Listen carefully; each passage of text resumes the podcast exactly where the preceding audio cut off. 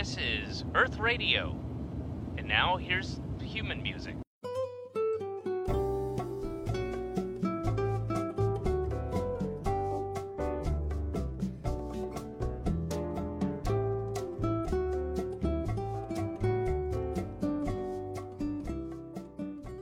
好，欢迎大家来到大风天电台。耶！ 今天在我们的直播间啊，邀请了三位年轻啊貌美的三位男嘉宾，然后依次介绍一下。首先坐在我左手边的啊是这个 风流倜傥、横跨即兴单口以及诸多领域啊，诸多领域的宝马车主最后还是要落在宝马上。你泽。我这个人啊，哎，大家好，哦，哎，大家好，我是你泽啊，我也是在很多领域深耕多年啊，就都没有什么建树 啊，对，好，欢迎你泽。然后下面一位就是我们的这个。呃，是我们大丰田喜剧训练营的第一期冠军，然后最近在北京啊、杭州啊等各个地地方参加很多这个比赛，都取得了非常不错成绩啊。我们最近最火热的一个单口喜剧新星，叫什么来着？杨仔儿。哎，哎，大家好，我是杨仔儿啊，我我那个。好，那么接下来。呃，大家好，我是杨仔儿啊。好，接下来就是我们第三位啊，是一个学计算机的研究生啊，叫 Seven 啊。你们好，我叫 Seven，然后我是一个学计算机的研究生呀。对，然后我们的公那个观众里啊，听众里啊，要是有那个啊，就是 HR 呀，就是可以考虑一下我的简历。我最近在找工作，然后跟杨仔儿一样也没有工作，对，非常需要一份就是软件开发的工作。就是现在是怎么？就是研究生都不太好找工作是吗？对对对，人杨仔也没提，主要是他那那那我再提一下吧。如果 听众里面有在江浙沪一带的这 个建筑公司，我感觉这个我们的受众可能都过不了山海关，可能是。好，欢迎三位。然后今天我们聊的一个话题就是关于我们成长当中长辈们给我们的一些建议啊，然后。哎，今天一个小的引入的问题吧，大家可以聊一聊，就是小的时候，父母或者家长们曾经期望我们成为一个什么样的职业，或者对我们未来有什么人生规划吗？就我先来吧，我其实现在的职业，然后去去搞搞搞这个店，然后 搞电器，对对，就就就是就是父母的规划。我父母其实在我小的时候就就给我两条路，要么就是学学这个电器，要么就是学医。但但是因为我我我我母亲就是在医院工作，所以我就小的时候去医院特别多，我特别有点反感医院那种呃嘈杂的环境啊什么的。然后，但是我对另一个就电电器一无一无所知。然后我就选择了后 后面这个，就是现在几乎完全按照父母的这个意愿，对，按照父母的规划，整个成为一个宝马车主。哎呀，宝马还是通过我自己的努力啊。那那按照你父母的规划，你应该买个电车，是吧？绿牌子，环保环保啊！不愧是冠军。Seven。啊，我家里人对我的期望呀，就是从我比较小就开始了。他们当时可能希望我成为一个艺术家，对我从小就被他们拉着去学那个画画，然后书法，还有手风琴。我记得特别清楚，就是当时我要在就是工作日的晚上，然后学书法，然后在周六的上午画画，在周六的下午学手风琴。而且就是当时那个时候呀，我们家就是还没有就是轿车，就我妈又要骑着那个自行车，然后后背上背着那个画，就是那个装画的那个纸的那个桶，然后和那个就是一个大大的手风琴，然后后面就是放着放着就是年幼的我。然后就颇有一种就是那种小说里吉普赛人那种，就是啊，也就是那种就是什么慈母，然后伟大的母爱，就让人看了就潸然泪下那种感觉。为了支持自己孩子的梦想，但是其实那个是我妈的梦想。你现在还会哪哪门手艺吗？这些艺术类？我曾经认识过五线谱，认识，认识过，就是现在不太熟。就是就是我为什么发现这是我妈的一个梦想呢？就是因为我当时呀。呃，我自己上课是听不进去的，因为当时那个班儿啊，基本上都是艺术生，然后老师是一个沈阳音乐学院的教授，然后我是一个四五岁的小朋友，我是听不进去的。但都是我妈就是自己先会识谱了，然后会知道怎么弹了，然后手把手的教我。啊，对我感觉就不是我想学，就是我妈就是你妈自己不好意思学，然后就得陪着你去学，对，我就？对我就想劝劝我妈妈，就是她可以去学，然后我自己去玩儿。对，那你后来不学的时候，你妈妈会很伤心吗？不学是因为你妈学会了吗？已经 后来就是我不学呀，是因为我妈没有功夫学了，就是。对我不需要你妈后来就。是工作上就比较忙碌，然后没什么时间。哎呀，这个父母，我我感觉我我小的时候好像也有这种，就是父母说去学画画、学手风琴。我们那时候好像手风琴特别流行，经常学那个东西。啊，怪不得原来是以前的年代流行的东西。我小时候其实不太流行学手风琴，对对对，我感觉这手风琴可能真的都是就是像可能嗯我这个年纪或者你妈妈那个年纪的人儿时的愿望。好，那杨仔呢？反正我我现在的经历跟我妈的规划没有什么关系，但是也有一点关系。我妈就是，嗯，她给我的建议就是说，你千万不能当老师。哦，对，因为因为我妈她自己就是一个老师嘛，然后一个高中老师，然后我我也不知道为什么，就我妈那一边儿就是百分之七十的亲戚全都是老师，就是我高中的时候辅导的时候，基本都是什么我大哥、我三姨什么给我辅导各种功课，然后当时我。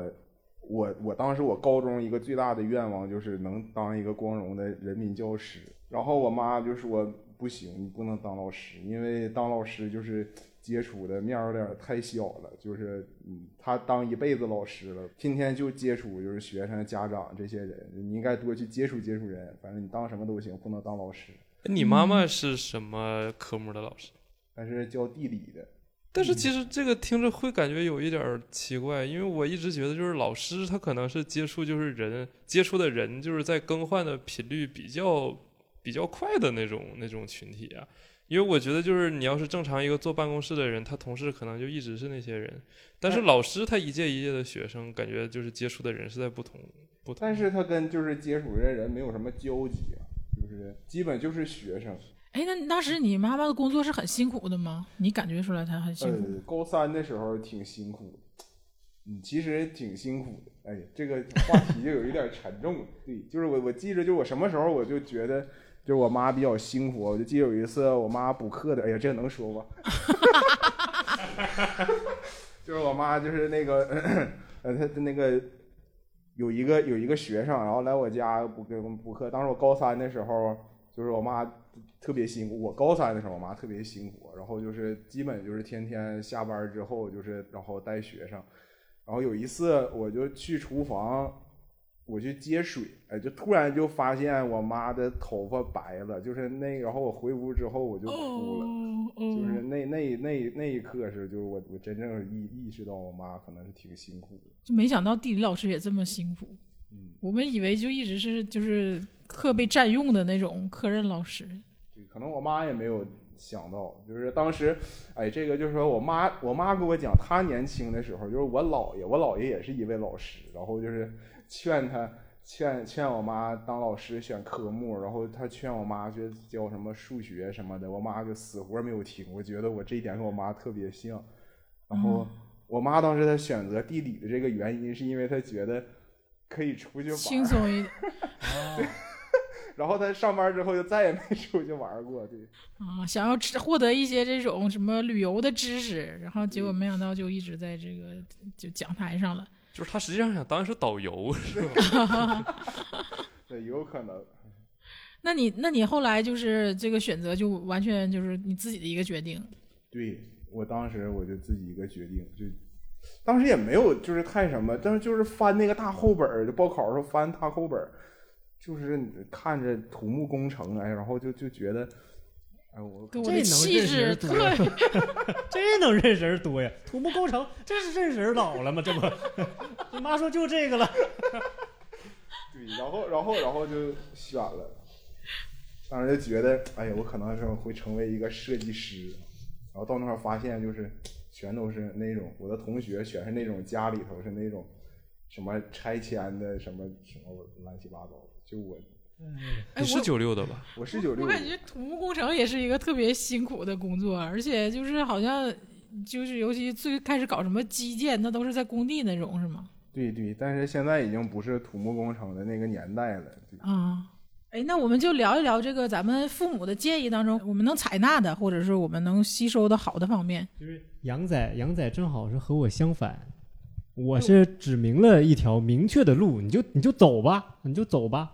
然后杨仔是指明了一条明确的路，你这条路你就不行，是吧？啊，那我家里人是那种，我家里人是就是不告诉你啥行啥不行，但是就会在就是心中就是在心里有一把尺子，然后衡量你这个孩子就是有没有走偏呀，就是哎，那你那你父母那那 seven，那你父母就没有那种特别就是期望除了艺术这个道路，就期望你以后去做什么，成为什么样的人吗？就没有那种期待吗？就给你建议什么？有期待我成为人上人，就是怎么就无论你通过什么方式，你就给我成为人上人。对，就是你就是通过什么路子呀，那是孩子你自己的本事。但是咱们老戚家就是这一辈儿啊，就是想这个 跨越阶级，可就靠你了呀。就是对，就是这种 现在是什么阶级？怎么？这个无产阶级，无产阶级。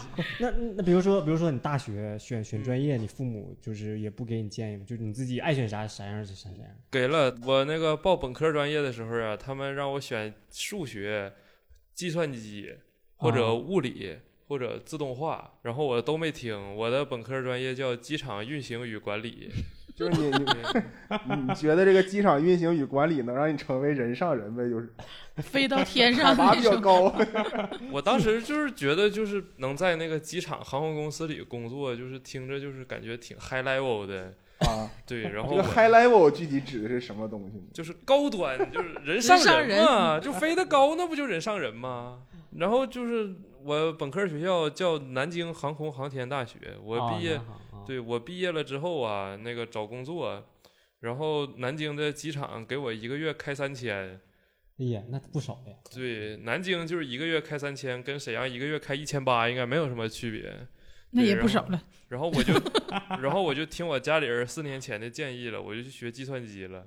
不是，我我一直有个疑问，就是你家给了你四个建议，这四个建议是你家你选择这四四个专业之后，你家能给你什么助力吗？还是说他们觉得这四个专业这方向非常好，就有助于你成为那么人上人？他觉得就是你学这四个方向呀，就是你干的不好呀，那是你自己的事儿；但是你干的好了呀，就是我们指的好。那你当时是因为就是叛逆没选那个四个方向吗？还是真的就是不喜欢因为前几个没录我啊？啊，因为前啊，他那自动化要是要我了呀，我就不至于去学民航了。但是我这个人的优点就是干一行他爱一行呀，但是认可自己所选所选择的。对，他们就总会就是拷问我说说你就是当时选这个本科专业，你现在想想就是心里后悔不？我是一个非常叛逆的人呀，我我说我每次都说我不后悔，但是其实我有一点小后悔，为啥后悔？因为不挣钱，挣三千。所以现在又回到计算机，又回到父母的这个建议对。，然后就是现在的矛盾就是感觉挣钱好像也没啥意思，有点不想挣钱了，怎么怎么的呢？我怎么的呢？为啥不 没怎么没啥意思了呢？就是挣三千我也不想干，然后挣三万我又嫌累，就是矫情，就是没有被就是这个社会真正的毒打过。就 就是你现在是有能力挣三万的，只是我。有能力吗？呃，其实其实可能有了，那你现在你父母会会说吗？说当年如果那个你们听了我的那个建议，可能会不少浪费这四年的时间。会挣五千块钱。他们会就是就是就是旁敲侧击的，就是敲打你，问你孩子后悔不？呃，当时做的决定买衣服？然后旁边那个就是这一般是我妈问，然后我爸就会在旁边帮腔说，那个现在的孩子呀，都是这个什么接近于千禧宝宝之类的人，就是都愿意就是根据自己做出的决定，follow your heart。你爸好洋气呀、感觉好美式的家 Follow 庭，your 就 heart，好好好美式的家庭。然后他妈跟那儿跟那儿，哎呀，你这后悔不？然后他爸 follow your heart，干就完了。不不，我爸是一种就是阴阳怪气，他意思就是 follow your heart 吧，整吧，挣不着钱了吧，后悔了吧，学计算机了吧，就是这种。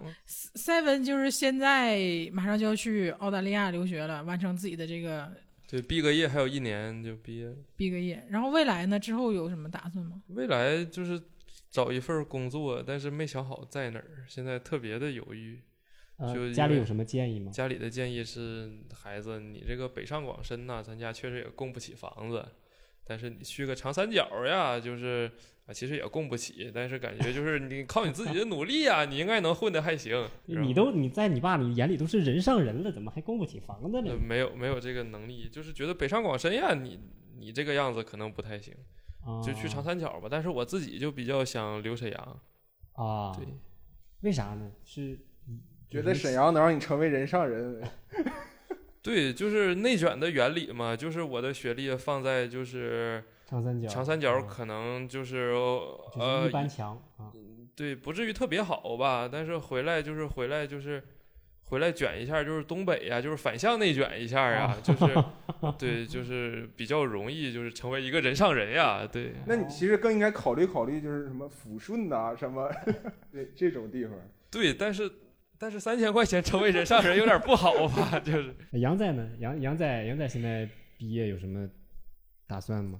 呃，我的打算可能就是去江浙沪一带吧。你应该当我爸我妈的孩子，一是就是对那块儿感觉比较熟了吧，其实我我我也不知道为什么，我也说不清为什么就想去那块儿。其实那块儿给我没有留下什么那个很好的印象啊。我第一次我第一次去上海的时候，应该是我大一的时候啊，我当时我去的时候我就特别不开心，我就感觉上海，当时我就现在我记着，当时我在在上海回来，我就发誓，我说我以后我要么我就是出差什么的，要么我就再也不会来这个地方。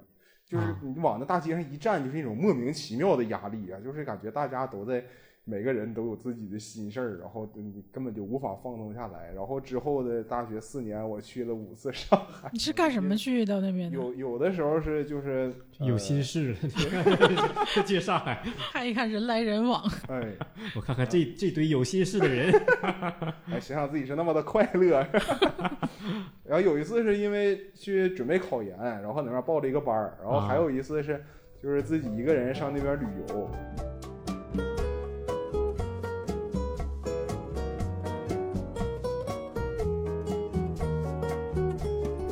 就是在大家成年之后，呃，有没有什么重要的个人选择，然后呃受到了父母或者长辈的这个建议，然后获得了这个不错的结果的，大家可以分享一下。成年之后啊，因为我我一直感觉我听从我父母建议吧，走挺顺，然后 对，然后成年之后，我还真真有一个真有一个建议，我觉得我我我我爸说的挺对的，就是我第一次失恋啊，就我跟我初恋分手第一，次失恋，对 那个就是求爱不成功算失恋吗？求爱不成功应该不算吧？啊那那应该那那那应该算第第八次失恋。对对，其实小我爸是一个挺开明的人。呃，我小的时候，我我初中的时候就就就就喜欢小姑娘，然后那个当时 对，就反正就是也是情窦初开，然后当时就小嘛，对不对？就大家就是都都不知道什么是爱情，就以为就是你喜欢人家。就就就爱爱的死去活来的，就就就那种，然后然后半夜就睡睡觉，然后睡觉不老实，还喊喊喊别人名字，被我爸听着了。当时我爸，当时我爸特别好，然后就就是那天开车送我，当时上初中，然后还还说你这是不是喜欢那谁谁谁呀？要不要送送人家一个什么礼物啊？我当时都懵了，我说我这不早恋了吗？我说不应该明明禁止。对，但我爸对对于这种东西看得特别开，然后我。其实第一次谈恋爱的时候很晚，我到二十六岁的时候才开始谈第一次恋爱。那次恋爱也是初恋嘛，因为也比较晚，就比较就是刻骨铭心。就从初中到二十六岁之间就，就就就一直在一直在失败，就一直在表白，失败，表白，失败，就是 就循环。然后直到二十六岁就开始慢慢的就成功。哦哦 是因为宝马吗？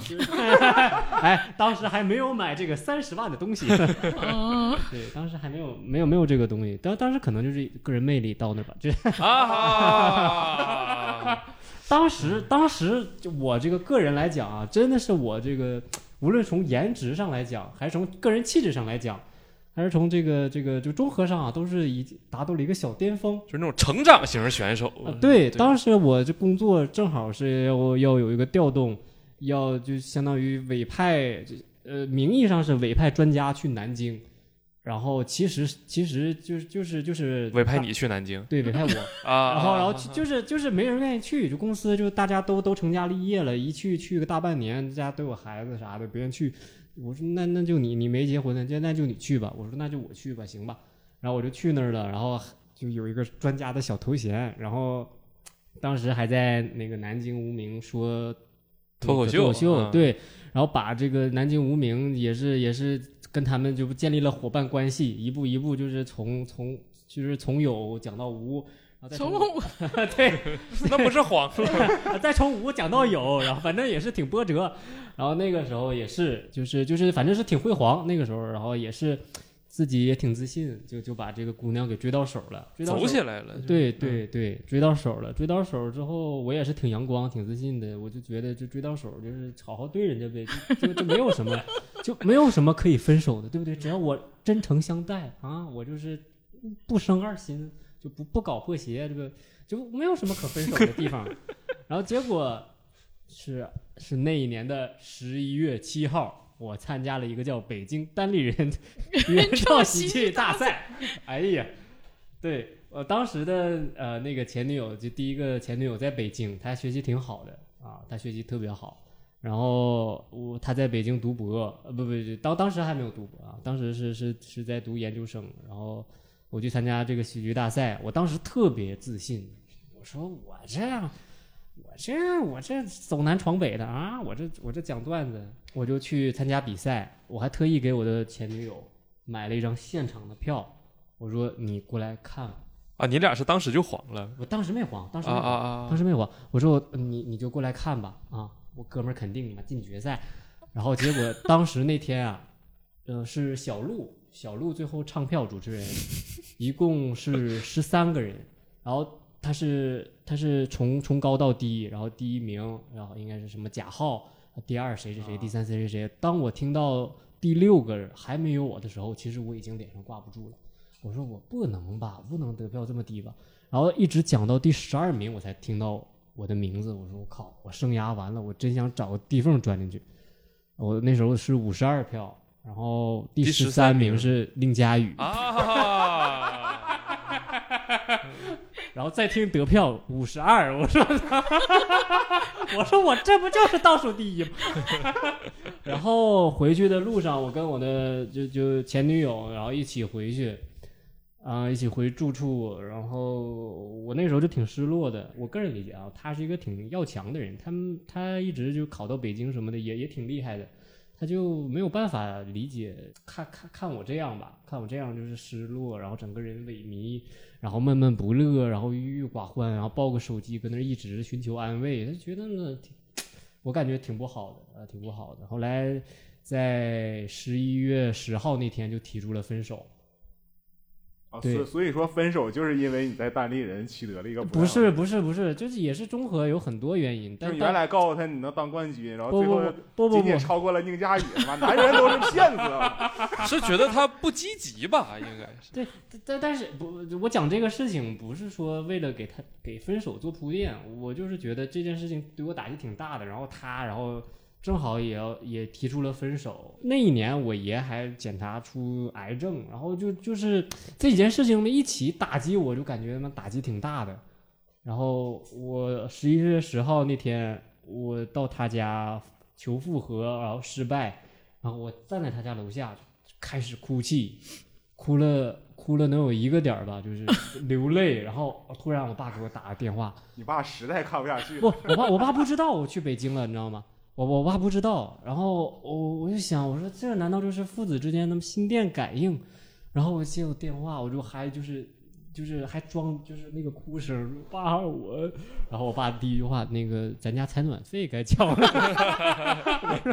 我说爸，你不是不是那个安慰我的吗？我我跟那谁谁失恋，我分手了。我爸就挺淡然说，那你回来吧，啊，交采暖费。然后我就坐车回来了，我就坐火车回来了。然后之后，为什么说我爸给我的建议，我觉得这个挺挺挺关键的，就是那个时候很很难自拔啊，那时候就是走不出来。我爸就跟我说，坐下来跟我说，说儿子，就是如果你要真的要学会爱一个人，你就应该学会如何失去。真的就是你要学会先学会失去一个人，然后你才能学会如何去爱一个人。如果你都接受不了失去了，你你不配得到他，你不配得到这个感情。就是这一句话可能听着挺鸡汤的，但当时真是说到我心坎里了，我就学会去接受这件事情，学会去接受失恋这件事情。嗯，所以我感觉这件事情在我以后，就其实其实放下他来讲，其实我爸这个建议，呃，对于对于放下放下我前任来讲，这件事情帮帮助有限，但是在我以后面对呃感情问题的时候，其实帮助很大，我会去会 更理智的去去看，就是无非就是两个人不合适，那那就那就分开，没有必要呃太多的纠缠，怎么样？你就跟那个女生说说，你先让我失去你几天，然后我才知道我爱不爱你。呃，对对，其实其实差不多，对，就是感觉有的时候在我们人生低谷当中，但是父母确实是好像真能体会到我们的感受，然后给出一些好的建议。嗯然后当然了，我们经常有的时候也会吐槽父母或者长辈他们，呃，经常会出一些馊主意，然后让我们踩坑。大家有没有这样的经历故事可以跟我们分享一下？踩坑。周姐有有什么踩过什么父母的坑吗？建议的坑吗？我我父母还好，就是我我小的时候吧，就是这个牙呀，牙就正常会掉，然后才会长新牙。哎，但是我呢也会掉，是，但是我是没掉，然后新牙就长出来了。就是我这两颗门牙都是这种，然后就导致我这两个牙是拧劲儿是歪的。啊、然后当时那个我父母就问了一个，就他们认为是一个呃什么都懂的一个阿姨，就说这个要不要去做矫正啊？然后那阿姨说不用，你就拿舌头舔一舔就行。所以就是给我的这个建议，我就在拿舌头舔，但是到现在他也没舔好，他还是还是舔不会歪的。歪吗？对呀、我啊我我当时小时候也是，就是说不让舔，就舔不能就舔的话就得就阿姨是一个负负得正。就因为我的牙是歪，就是是啊拧劲儿的嘛，他让我舔一舔，然后说能回去，就不用戴牙套矫正了。哎那万一要舔顺边儿了的话，但是现在想是一个非常可笑的建议，但那个时候就感觉好像他一说这个建议，我们全家人都释怀了，说啊不用不用戴牙套了，我也很开心。完我不爸妈也觉得哎很轻松，我们爸妈轻松在哪儿呢？轻松就不用花这个钱了。啊，就我觉得有的时候我们会接受一些建议，其实是嗯，就是刚好顺应了自己的那个想法吧。对对对嗯对，是自己的小心思。嗯，就听从了，你这个阿姨现在还联系吗？不理，自从牙搬走了吧？对，他还说过什么？他说啊这个，因为我从小这个鼻梁就矮嘛，啊，他就说你揪一揪就能上去啊，这个我妈也跟我说过，对，就是他就靠这样一些方式，然后那个就是民间啊土方整容吧。就是捏脸，民间土土方医美，对对对，然后还方医美捏一就是让鼻梁能高一点儿。对，这不是挤按睛明穴吗？这对，还有就是他说那个用木用木梳刮啊这个眼皮，就能变双眼大皮。啊，就是他这是他给我的一些建议，但是现在反正在我身上也可能是我没坚持下来吧，就是啊都失。败。那阿姨的就是这个容貌就是是个啥样呢？阿姨的容貌就是就是牙特别齐，然后大大欧式大双眼皮儿，然后就是立体的鼻梁，然后嗯是有一点儿，但是我对她的印象就停留在大概还是小的时候，后来就没再见过她，就再也别见了，不来往，别见，不来往了。别见。那哦，这种。嗯那杨仔儿呢？杨仔儿有什么踩过坑的？你踩过坑的话，就还得从我妈这个人说起。一定分享给阿姨。就是我妈这个人吧，就她因为接触的人比较少，就是她她 地理老师是接触不了啥人。就是就是在我上大学之后，就是她她总会有一种自己自发这种想法，就是说我我我需要跟别人 social，就必须得需要一些物质上的连接，你知道吗？啊，然后他也会主动去给我找一提供一些物质上的帮助啊，就是他当时他送我那个。到那个宿舍的时候，然后回去给我发微信说，要不我给你们室友买一点红肠吧？我是一个哈尔滨人嘛，这关键也没有、也没有什么哈尔滨的可以送的东西了。啊，带点特产。对对，啊关键是就是宿舍那个情况，就是哎呀，反正当时他给我买了，我就记着他给我买了六百多块钱的红肠，就是那玩意儿六百多块钱能买多少红肠？六百多块钱。能有一个纸壳箱子吧，就是那那个东西其实也不便宜，就反正就是嗯那个量应该是呃，就是就够够吃仨。够几头人吃的，就是 呵够够几口，我也不知道够几口，反正最后我们是没吃了，就那些红肠，就关键人家也不乐意吃红肠，就那红肠全都塞到我那个装衣服的那个柜子里头了，最后。我那哦最后我那衣服上都一股红肠味儿，关键是最后也没人吃，最后就跟打扫似的，那个东西放不了多长时间。啊，然后到最后的时候，我就求着我室友吃，他妈赶紧吃个红肠，他妈白买了。他们是啥反应呢？他们就是就是我如果没记错的话，您的这个本科学校应该是在长春吧？对，就是长春应该不会有什么人没吃过哈尔滨红肠吧？但是确实不一样。我到刚到长春的时候，我就感觉就是哎，一提红肠，我贼光荣，你知道吗？啊，他们就是一看啊，这可是哈尔滨的红肠呀！哎，那你你有几个室友呀？我当时大一的时候是六人寝，六人寝，对有有有外地人吗？有南方的吗？有南方朋友吗？有有有一个就是广东的，有一个广东的朋友，啊，广东的对红肠什怎么评价？觉得他觉得，挺噎的。反正他吃了半根儿就扔给我了。那你其他室友他们有带带同样的土特产什么的到寝室吗？嗯，他们是长春的比较多，就是长春这个地方，它压根儿就没有特产。嗯。啊，关键最后就是也也都没吃了那个红肠，最后那个红肠它只能放一周，然后因为就是当时哎，其实我也是后来我才知道红肠能放一周的，就后来给我们整个一个寝室吃的全都闹肚子了。就是你后来求他们吃的时候，其实已经过了不止一周了，是吧？对对，就已经不行，那个那个塑封袋儿都已经胀大。他们没有怀疑你吗？在当时这可能是刚都大一，也没有什么生活经验吧，然后就大家一起吃红肠。也没见过正宗的哈尔滨红肠对是什么样对也不。知道是什么味儿。这其实我也不知道什么味儿，就那玩意儿啊本来就是咸的，就坏了的那个咸也能把那味儿给掩盖住。就啊大家哦当时就当时就是其实有预感，就觉得这个东西可能已经不行了。，啊就他们心里就是自己穿了之后，可能想的是，就是可能是我这个就是长春的胃配不上这个哈尔滨的红肠吧，就是这种感觉嗯。不是，就是关键就是那时候我感觉就是这个东西得吃，再不吃可能要完蛋了。然后嗯我就。我就把那剩的红肠全都掏出来，就大家买了点啤酒，然后在那块儿就最后的晚餐了。啊啊！然后关键，然后吃完了之后，就是就是大家就一个接着一个的就就窜啊呃对，然后大家才意识到这个事情好像不是太对劲儿了。哦，有人大胆的发出询问吗？呃，有人就是说这个事儿是不是那个红肠坏了呀？你是什么反应？当时在我心中就是没有人可以玷污红肠，我是一个光荣的哈尔滨人，红肠不可能坏。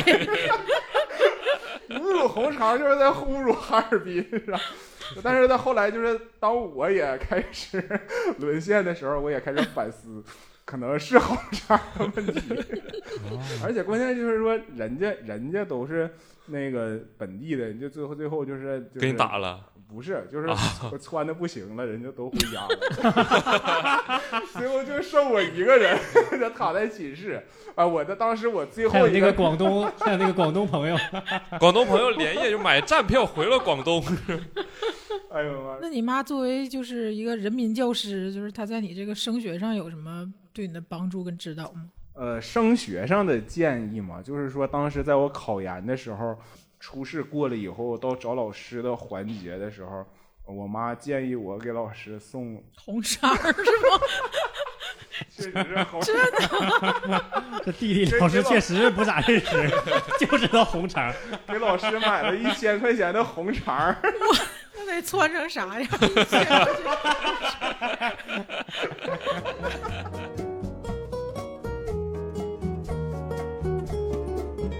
关键是最后没考上。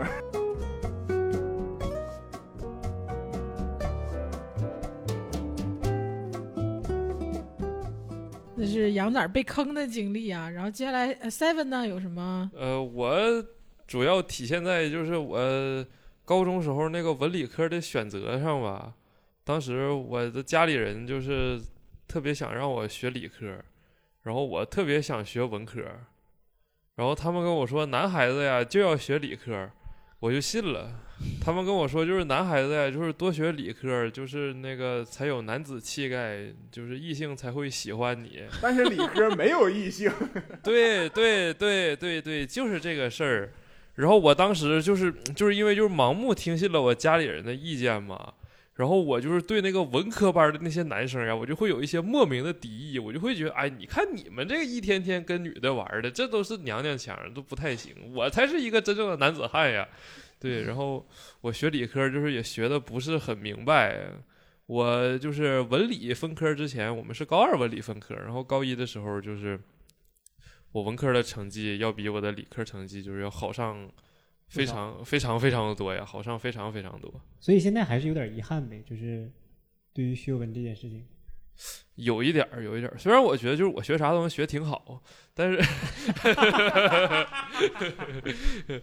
也没有也没有，就就嗯，就觉得理科也能学，但是文科要是能学呀，就是我应该能高兴点儿。就是我比，就是我觉得，就是我觉得我都能学明白，但是我更喜欢学文科。父母是觉得理科就是找工作什么的更对对对，但是我其实觉得我学文科成绩会更好。嗯对，对，但是工作就不会像理科这样就是适合好找，是吗？嗯对，那这么说也不算是一个坑呀，就是一个行之有效的一个建议，只不过就是没有，就是在我心里是个坑。哎，我我还真真想过在文理分科这件事情上，因为我家对我的就是也不能说建议了，就是就是强制的规划吧，就是学 学就是学理，然后去搞电，搞电然后就学文可去学打经的。学文可以学医吗？学文我不那那不知道，那不知道，反正就是我我一直对文科有向往，我我一直我小时候初中啊，初中的梦想，我小时候初中的时候特别爱看爱看书，然后我就想，哎呦，说能为长大能当个那个图书馆当个管理员啥的多好，能天天免费看书，我真的就那么想的，就那么想的。我说我这长大之后能挣多少钱无所谓，能看看书不就挺开心的吗？是还有编，啊，对对对，然后，然后我我到高中的时候，其实我我是我们班语文课代表，然后就是学学学文科，其实也也挺好的。我现在，呃，我是工作之后，我有一次坐我爸车，我还跟我爸说，我说，哎呀，如果当时没有听从你们的建议，就是说去学理或者说走上这条路，我自己去去走的话，可能现在。虽然找不到工作，可能就是也那个穷困潦倒，但是我可能现在会会看上书吧，这 至少啊，精神富足是吧？至少我可能会在书，这要是当时搞电了，我这开宝马了呢。嗯能成为一个艺术家是吧？对。呃，对对，对，放弃了艺术家的身份，成为了一个就是平庸的，就是世俗的一个宝马车主。对对对对，你就是，哎呀，真的就挺烦恼的。就感觉在做选择的时候肯定会有一点遗憾，然后尤其是你没有选到的那一部分，然后你对就会想象它很美好。对，其实也未必能干更好，但是就是感觉干了可能能干挺好。对对对，就是嗯哎呀遗憾都是美丽的嘛，都有嗯无限的幻想，就会幻想自己未来什么样子。其实我在学就是学学习期间哈，就上学期间，一直很听我父母的。我觉得我是那种心态特别老成的人，我就是在比如说在高中高三、高二。然后我的同学贼贼贼叛逆，我说我这不想走我父母给我选定的路，我就是想要干某某某，就我就是想当什么什么什么什么，我就特别不理解。我说嗯你们自己选择，那那能能将来能缴上五险一金吗？当个图书管理员，他可有五险一金 我说那。你们你们考这，你们都都上这个，都跟我到一个高中来了，你们什么样，我心里还不知道吗？你们能考上什么大学，我心里还不知道吗？啊，我们就我们以后就将来就是图书管理员的命，就是 可能可能上那种顶级的那种什么一流的大学，如果你有那个那个能力，我觉得你你是可以选择自己的人生的，你你是可以不听从任何人的建议，就要听自自己的建议。我上我上清华，我我就考一个什么东西，我就想想学这个。但是你都上一个很呃，应该说是大众的一个学校，可能也是一个普通的省重点吧，然后上一个普通的一个学校，你可能自己选择的面儿不是说很大，还不如听从父母的，说不定更好。其实，在那个时候觉得，就在我小的时候，十十八九岁，觉得听从父母建议是是是一个很好的选择。可能我跟我的同龄人都不一样。嗯，我我那个时候真我我觉得你的父母还是就是嗯，就是比较理智，然后他们就是也有一些生活阅历，会给你提出好的建议。但是嗯，他们不，他们他们所能看到的东西，可能就就是他们人生里经历的那么东西，那那么多东西，他们会把自己人生里经历的呃四五十年最好的这个选择给你摆在你面前，但可能对于我的人生来讲，这是他们四四五十年生长到这儿，他们所面临的最好的，但可能我那个时候才十八岁，可能才十七岁，我的未来是无限的，可能我不应该那么早的去定性，可能是一个好的选择，可能我我如果自己选择会比他更坏，也可能会更好，但起码是一个他们眼中很好的选择。但那个时候我就把我好的那个选择，就是未来的好的那个选项，那个可能性给去掉了，我就选择我父母给我呃留下的这个选择，我就按照这个方向走。对，可能到成年以后才才有自己做主的一个权利吧。嗯，就回到自己的身上啊，可能到到到成年之后才有自己做决定的这个这个权利。比如买一辆宝马，啊，对对，买宝马也是，对，买宝马也是，就是其实其实说到这个买车哈，我我一直不太愿意提买宝马什么的，就是啊，哈哈哈哈哈可能大家也看得出来，没事儿，我们帮你提啊，我们帮你提。就是因为因为什么呢？毕竟它作为一个呃很高档、很很昂贵的车来 来讲，嗯，来讲，其实其实我不是很愿意，我但我父母，我为什么说买买这个车，其实是我自己做决定的，因为我父亲很反对，很反对，就一直来讲很反对。呃，我是到呃前几年买买买车的时候，我真的掏出了那么多钱的时候，我才觉得我靠，原来自己做决定，做一个人生的大事儿，去去去把很多年的积蓄全掏出来，去去买一样东西，这么爽，就是自己做决定这么爽，做了一个重大的决定，是对吧？对，另外两位呢？你们有就是在现在成年之后做了一个什么重大的决定吗？然后有就是我的研究生学校嘛，我的啊这个研究生学校呀，是一个就是我自己申请的学校。然后在此之前呢，我是找了一些就是留学中介，然后让他们帮我申请啊英国的学校和澳洲的学校。然后我当时心里啊有一个就是心仪的学校，对，叫做墨尔本大学。我就跟我中介说了，我说我想就是申请这个大学的计算机专业呀。然后他跟我说，你这个逼样子应该是配不上这个学校吧？对 他当时就这么说的。不，他当时他当时原话是就是你的这个硬实力和这个软背景与你的这个目标院校的就是要求啊，它不匹配。啊，对，但是其实翻译成人话啊就是，啊，啊其实就是就是逼样子，就是你还配去这个学校？对，就是就是这种感觉。但是我又是一个就是呃比较执拗。对比较执拗、比较倔强的一个人。我寻嗯思，那你不帮我申请，我就自己申请呗。啊，然后我就自己去申请了，然后自己上了这个呃学校，收到了 offer，然后并且就是收到了 offer 之后，就是反咬一口，撕破脸皮和中介大吵一架，让他把那个就是中介费给我退回来了。但是这个事儿我没跟我妈说，嗯就是对，就是额外挣到了一笔钱，因为因为中介费呀是管我妈要的，但是要回来这个事儿我可不能跟她说呀。自己走的这个流程吗？对自己就是把那个资料都给填了，然后啊，那哎，那那那自己既然这么轻松的就可以做到，那中介这种机构是干啥的？对，就是朋友们呀，就是千万不要相信留学中介，就是 对，就是自己去了解了解，就发现这个事情呀，它非常的简单。啊，只需要掌握一点英文水平。对，就是啊当时就中介就是主要是就是贩卖一种信息差嘛，然后给你制啊造焦虑，给你画饼，就是饼画了之后，就是签约之后啊，就是你是死是活，就是也不重要了。合同啊条款上只会说，就是你在那个就是你的所有目标院校都没有录取，我们给你退费。啊，，对啊，这也是我当时跟他们吵架的理由。我说我目标院校上可没有这个学校呀。啊，当时找找中介是你父母的决定吗？呃，是我是我的决定，啊，就因为当时就是嗯啥也不懂嘛，啊，然后我当时就是呃冲，然后就嗯冲上了。对，所以现在就在愁怎么毕业，有点快毕不了业了，就是但我觉得你的那个目标还是挺清晰的，就明确知道自己要干嘛，然后才做出这个选择什么的。对我听我听 Seven，我听 Seven 就是嗯我感觉他的人生经历里一直是自己做决定，然后他的父母就一直默默的承受。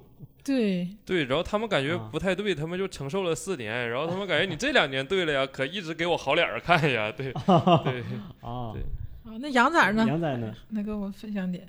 那可是遇着太多困难了。一一说来，因为我妈也不太关关注我，就是不太不太在在在这个未来的决定上面也不太干涉我嘛。就是在我考大学之后，就是呃，然后我我就比较自由了。其实我自己做决定，嗯，自己最近做过决定，那可能就是我决定我要转行的这个事情。这个事儿其实也不是我妈对于我的影响，就是。呃，这个事情其实是因为我的一个高中同学，我本专业我是干建筑设计的嘛，然后当时我就是一腔热血，我我那个我研究生的时候我转的专业，一定要当一名设计师。对，我就必须我得设计点啥玩意儿，嗯就是对。然后那个，就当时也真的就是热爱，就是一腔热忱，而且我还就是特别有理想，就是我不能去那些大设计院，就是大设计院那就是当螺丝钉，就是你去了，你就是一人负责一块地方，你去了你就给人家画楼梯、画厕所，然后等到。什么资历上来了，就带一堆新人画楼梯、画厕所，然后就一辈子就画楼梯、画厕所。啊，就是过年的时候跟我高中同学吃了一顿饭，然后他也是研究生，自己转专业，他就自己研究生的时候自己就是学编程什么的，然后他他本专业是干物流的嘛，然后那个呃自己校招的时候签了。北京的一个大厂，然后起薪两万二，我一听那凭什么？我当时的心里特别不平衡，就是我那我那我就瞬间就是热爱什么东西就都被这个数字就一瞬间就给击碎了，就是差这一万六可以击碎你的热爱。对对对，就当时也不寻思这些事儿，我就寻思，那你都行，你都可以就起薪两万二，那我为什么就是六千呢？就是大家都是一块儿出来的，为什么你的收入比我高三倍呢？啊，就是还怀揣着一种，就是就是跟我看我的同学们一样，就是你不配拿这两万，你那软实力对和对对对对对 对的目标，不匹配呀、对，是，而且那个时候我还有女朋友，就是就也 为什么叫还有 也因为现在已经不复存在了，是 吧啊？呃，就是，然后反正就面对着很多现实的问题嘛，就是说当时也没有什么梦想了，就是我我我必须我要挣钱，就是我我我在这个时间节点，我要让我的收入最大化，然后就我就回去我劝我妈，我说我要不行，我要转行。我就劝你妈对 你妈什么反应？我妈她阻止过我，然后说这这搞设计，这这能认识人不？儿子，搞互联网那那不跟当老师差不多吗？哎呀，然后就当时我妈就各种劝我妈，就说什么这个你这设计行业就挺那个越老越吃香，什么乱七八糟的，就这一套。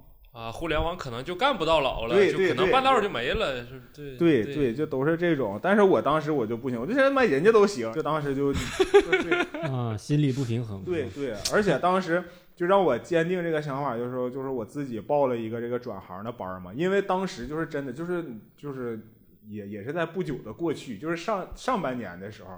就是只要是个人都觉得自己能转行互联网，而且就是啊大多数的人全都是就是建筑行业的。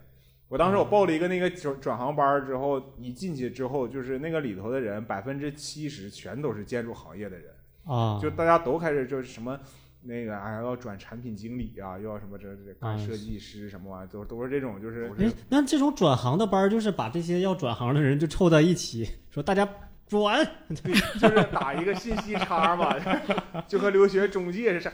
在这我跟朋友们说一下，就千万不要报什么转行班儿。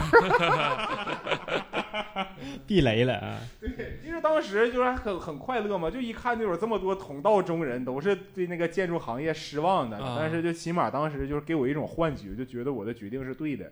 嗯，但是在过了两个月之后，互联网行业就也发生了一些啊，事情，迎来了毕业 毕业季是吧？对 对，对，然后那个现在那个转行的那个群里面已经不剩几个人了，就那些人就已经都去啊，你还没退群呢？我我已经退群了，现在、啊对，就是大家都去该干啥干啥去了，也不争着吵着要转互联网。对，就是设计啊厕所就设计厕所吧，就是对，换楼梯也就对换楼梯吧。对嗯就现在我的目标就是说，哪个单位要我，我就上哪块儿我先干去。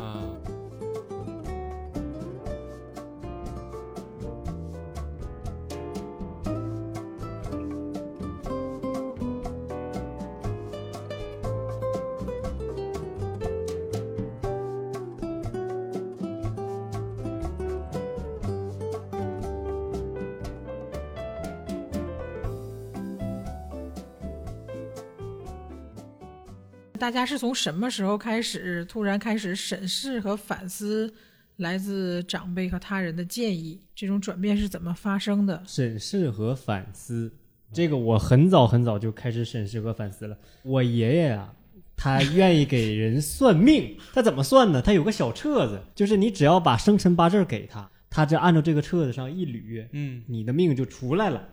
就是你，哦就是你，就是比如说你你是属鸡的，你是属狗的，你是哪哪月生啊？然后他就把这个车子，行了啊，给我吧。就是你这辈子就算定死了，啊对啊，对对对，然后就就就是这什么什么什么叫什么什么玩意儿，反正就是一个人名什么什么李立国什么算命大全，然后啊，就开始翻。这是这是你爷爷的名字吗？不是不是不是，就是那个算命先生那个，我我没记清啊。啊，反正那个小册子吧，还一年发一本儿，也啊不知道他搁哪儿领的。然后就就翻，然后就说，然后就就算啊，这个是这个命，这这个命。我在很早很很小的时候就接触到我爷算命，然后就跟我算是什么什么命，他就给我什么一些建议，说你呀怎么怎么地，你比如说你以后找对象啊，不要找比你小一岁的啊，不要找五月三十号之前生人的，就就就就是这种建议。我在很早的时候就就开始以一种反封建的思想就看了这个建议，我说啊，这玩意儿我靠，你这这那这李立国是谁？你的你的册子从哪儿过来？准不准？所以我从很早就开始反思我就是长辈给我的建议，然后但是其实反思很久，我也一直在按照我父母给的既定的道路去去走嘛。我我我这是反思之后的，我觉得他们说的对。就是我按照自己的道路去选，我也不一定就是，这我也不一定他妈能挣着三千块钱呢。我哎，那那个李立国他当时是觉得你能干啥的？我我呃后来是不是李立国就觉得你得搞电的？我我我后来我插句题外话，这可能有点嗯跑题了。就是后来我爷呃去年呃呃那个去世了，呃，然后他他其实在去世之前想要把这个册子啊传给你传给我，传给我，但是我对这个算命这个啊就一点儿不感兴趣，但我姑家的小妹儿就对这个算命特别感兴趣，特别想要得到他的真传。错失了成为占卜大师的一个机会。对对，但我感觉就是要是这么占卜的话，就谁都能占，就是来吧，啊，把你的生辰八字给我，行了，回家等消息吧。然后他回家翻册子去了。哎，我就特别好奇，这玩意儿准吗？这玩意儿反正就是信则准，不信反正就不准。那你现在还有什么 E ENTJ 什么玩意儿的啊，我就准过，我那个 对我那个小时候那个拿那个就是姓名的笔画，它是可以算命的。我好像是三十一画还是三十二画，啊。然后他那个算出来之后说你这个三十二画的以后能靠嘴挣着钱。啊现在就是哎靠嘴挣哎，钱对我当时就是特别不信，对，然后现在就是感觉他好像还有点灵验。那那那你有没有反思过，就是这这些东西给你的建议是不我对的？我反思过，就是我觉得跟他没有什么关系，我能挣到钱都是我自个儿有本事，哦 就是 但是那那那你那长辈的建议呢？长辈的建议你有你有觉得有什么不对的地方吗？小的时候有，就我对长辈的建议是经过一个阶段的，就我开始不会审视我长辈给我的建议，我开始就是盲目的就是反抗，啊，盲 对盲目的反抗，就是我得叛逆，我一定要做我自己，从我从从啥时候呀？呃从很小就是开始反抗的。呃，从初中开始吧，大概初中啊。开始，初中之前就是因为他们也很少给我一些，就是主要是就是没有什么学业上的压力，就没有什么学习太好了，也没有，就是就是没人要求，没人要求你这个东西。初中就是开始学习不好了呗，就是嗯这也还行，也还行，也还行。就是我的叛逆，就是主要体现在，就是他可能跟你说，孩子呀，你这么做这么做，你这人能好。但是我的就是感觉就是，我不照你这么做，我也能整挺好，我能不好吗？对，哦我是我是这种感觉。就但是后来就是大概从上大学之后，才会开始认真审视吧。我感觉我青春期就是来的早，走的晚，对，就是 对对，就是一直跟家长就是会唱反调。哦嗯，，对，然后后来就是就是在自己就是给自己就是做了一些职业规划，然后发现自己就是很快不会是一个学生的身份的时候，才会开始就是认真审视，然后他们一个就是过来人身份的那些建议，就比如开始啊就是建议我学计算机，啊学基础学科，以后就也好转这些人工智能什么的。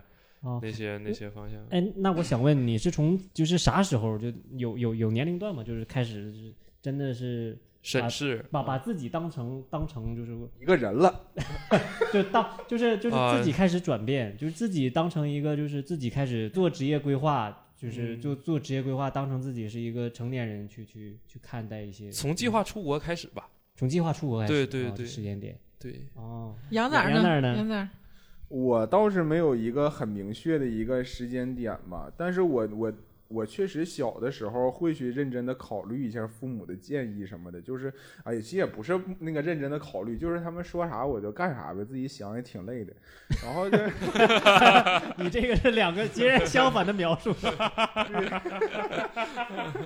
然后就一直就是他们让干啥就干啥，然后就是，嗯，我从什么时候就开始就是，嗯，慢慢就是觉得长辈的建议我就不听了。就我现在是一个跟我小时候截然相反一个状态，就是说我从来也不不去思考他们的一些建议啥，就是我做完啥决定我通知他们一下。主要就是说，因为我爸他自己去那个重庆创业嘛，然后就是刚开始去创业的时候，哎呦，就我爸这个人真的。刚开始就创业的时候，就经常会给我一些建议，就是说你得就你得创业，就是你这个现在你这个这个啊不能不能给别人打工，啊啊就是不创业就废了。对什么穷爸爸、富爸爸什么玩意儿乱糟的。啊，就是必须得这种，就是你想干啥也干啥。哎，我还真干了点。我当时我还倒腾过一阵 VR 眼镜 然后到后来挣了吗？嗯，没没挣着，就还还停留在不知道从哪儿上货的阶段。那叫什么倒腾？那叫什么倒腾？这 上货都不知道从哪上。我还为此重新整了一个微信嘛，就当时我就加那个我就那你就叫创立微信，这什么倒腾都没啥。我就加了一些乱七八糟那些曲，就加人，对，反正就我这个首次创业就这个就结束的就很快。然后当时我爸就还给我这么一些建议，然后后段时间我爸就开始研究投资去了嘛。那段时间应该是我爸的这个事业一个一个一个低谷对对，不不是应该 就是上升很快一段时间。就是当时我去重庆的时候，还自己也有车了，有有那开一辆大林肯，有什么乱七八糟。然后反正混的挺好的，就是哎，你必须得投资啊！就这个钱，就是你攒挣钱是不是攒下来的？是什么的？反正就是整那些投资的那些话术嘛。然后当时我我去我爸公司的时候，在他老板那个办公室里面还琢磨，就是要不要给公司雇一个保安，是吧？还琢磨这些东西。然后嗯现在后来我爸就破产了，然后现在我爸在海尔公司当保安。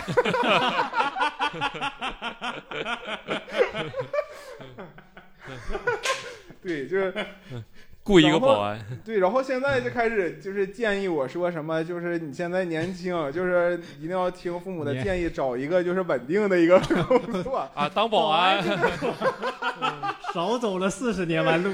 对，对，直接我就，啊反正所以我说我就没有什么明确的时间点，就主要是父母给我的，就也不能说父母，就我爸给我的建议，就是在未来的一段时间内，他都会亲自给我证明这个是错的，然后这也没有什么，后来我就慢慢我就也就自己做决定，开自自己想的嘛，我以后应该干点啥，就类似于这种。啊，你是亲眼看到父亲的决定，然后失败了，发现这个决定走不通了。我可不能信他呀，我 我就应该直接去当保安。对对保安接触的人多呀。哎，所以其实现在我们生活当中，就是跟长辈之间的那种分歧啊、矛盾，其实大家现在都能够就是有效的平衡或者是化解了，嗯，对，吸收了好的东西，然后也也开始有自己的选择。对，其实其实刚才我我们 Seven 杨仔还有我都是谈的是自己的人生嘛，其实就是人生到这个阶段之前经历的很多事情都是父母做的决定，然后自己怎么去看待这个决定的。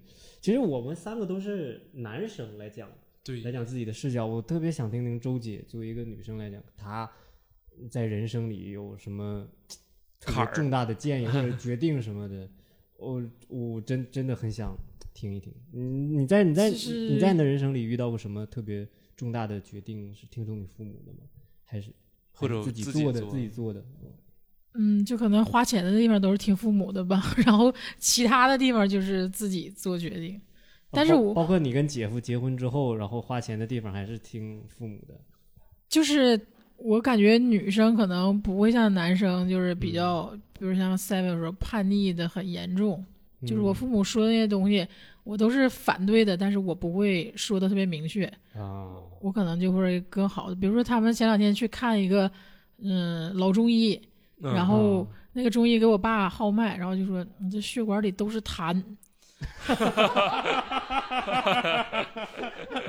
老中医是不是姓冯啊？就是 中医来的慢呀，中医。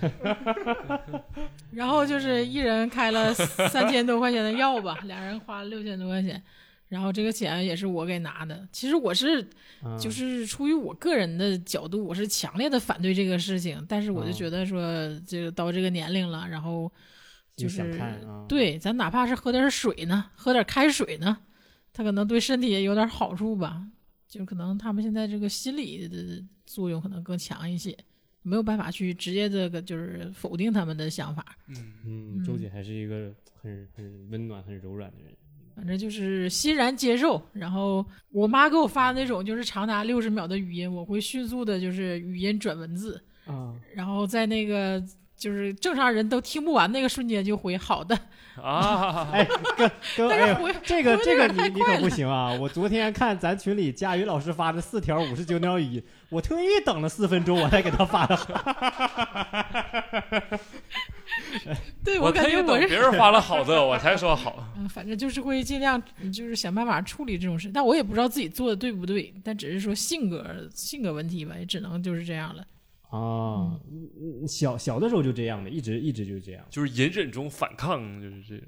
言语中也没反抗，呃其实也没反抗，对就别让人交钱舔牙，然后后你说我我就不舔 这种。对，就我这属于就是说行好，但是其实我不接受，我就是啊，就这样的。你看每个人在处理父母建议的时候，处理长辈建议的时候，都是有自己的一些观念。嗯我觉得父母建议其实也是在，呃，从小到大陪伴着我们，也是在塑造我们人生观，塑造我们是一个什么样的人。很关键，你看像 Seven，我今天跟嗯就今天我们聊的时候，我感觉 Seven 就特别明显，就是他的父母就是放养式教育，要让他自己去做决定，他就现在是一个很独立的人，包括自己呃求学经历啊，就是包括自己申申申往申这个自己的学校、啊，就主意会变得特别正。啊对，对对，你看，像我，我一直听从我父母的建议，我觉得我在人生那个自己真正的人格的那个开悟的那个点，就来的比别人稍晚。然后比如说嗯杨仔，杨仔自己自己的那个虽然，就感觉一直在现在眼界特别开阔，感觉接触的人越来越多。接触人儿是没少接触，现在就是职业，职业上已经排除了，就是互联网，然后老师，然后保安，就是继承家业卖红肠，就肯定不可能了，这是。嗯，好，感谢各位。那今天我们就聊这些啊，希望我们在未来人生当中都能做出正确的选择吧。哎。然，后也希望大家来来大风天喜剧啊，观观看我们这几位啊，演员的优秀表演。好，还有我我们的周，今天我们是周周、米泽、Seven 杨仔，哎，今天是我们四位哎给大家带来的这期节目，拜拜拜拜。拜拜，大家再见